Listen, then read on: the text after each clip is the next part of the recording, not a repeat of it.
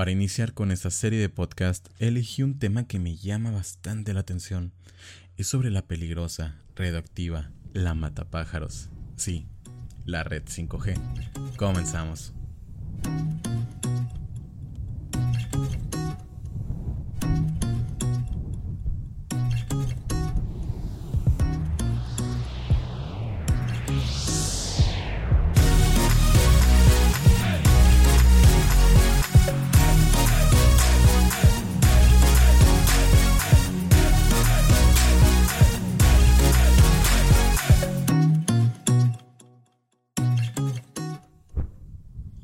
Bienvenida y bienvenido a este espacio en donde te estaré contando lo que más me gusta e interesa sobre ciencia, tecnología, cine, música y lo que se nos vaya pegando en el camino.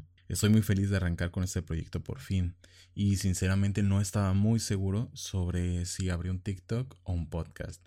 Y bueno, ya esa es la respuesta.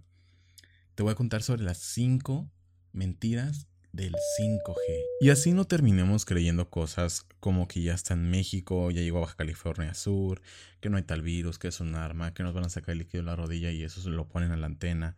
No, mira, básicamente, para empezar, ¿qué es la red 5G? No es otra cosa más que la nueva generación de comunicaciones móviles. Punto. Es, es todo. Actualmente eh, contamos con una latencia que es la velocidad que traería llegar de la red a los teléfonos de 100 milisegundos. Se va a reducir a cero, básicamente al instante.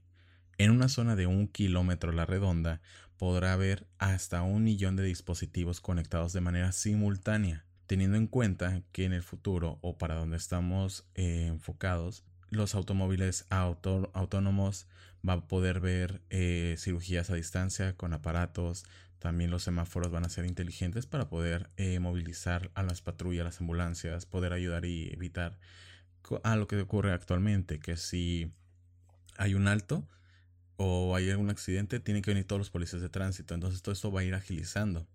También recordemos que los trabajos van a ser suplantados por máquinas, ya no van a ser necesariamente por inmigrantes como lo piensan en Estados Unidos. Actualmente en Japón ya se están haciendo máquinas que acomodan el súper, acomodan cosas que estén, que haga falta en el estante. los cajeros ya también van a ser reemplazables. Básicamente nos tenemos que volver programadores o algo de diseño porque, pues no, no creo que los oficios que conocemos actualmente perdonan mucho tiempo más. Muy bien, vamos con el punto número 2. ¿Cómo funciona esta red? Todo esto funciona a base de radiofrecuencias. Mientras más grande sea el ancho de bandas, más datos se podrán enviar. La UNAM dice que actualmente los sistemas de comunicación 4G utilizan entre 4, 10, 15 MHz.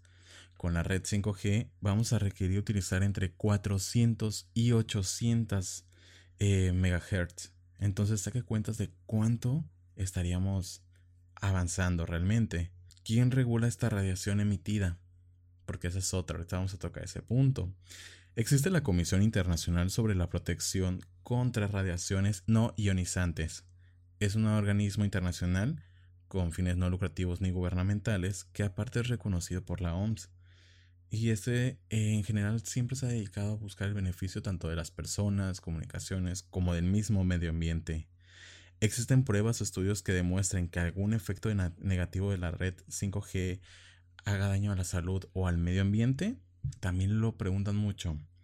Pues déjame decirte que no. la radiación emitida por la red 5G está muy por debajo de la recomendación internacional y para poder causar un daño en el cuerpo, en algún órgano, sería necesario que se toque la antena durante 5 a 8 horas diarias por varias semanas y ni siquiera, ni siquiera los ingenieros que hacen su trabajo de mantenimiento se exponen a eso. Y también te estarás preguntando, ¿y dónde surgió toda esta idea de que la red 5G es peligrosa? Pues comenzó desde, un, desde una discusión internacional sobre el desarrollo e implementación de esta tecnología en 2017. Hay una guerra económica que señala este miedo ya se vivió cuando se tuvo ese teléfono y son varios países los que apoyan, otros están en contra y pues al final la desinformación eh, ha provocado cosas como el pasado 7 de abril en Reino Unido, donde varias personas salieron a atacar, a destruir antenas 5G, a atacar a los mm, ingenieros eh, técnicos que trabajan en las compañías telefónicas. Así que una razón sustentada no existe para quien te cuente alguna otra cosa, pues que te la comparta la fuente. Porque si son esas páginas que están llenas de banners y nada más quieren likes, pues mira, vamos revisando a qué páginas le das likes, a qué páginas sigues y a qué páginas te metes.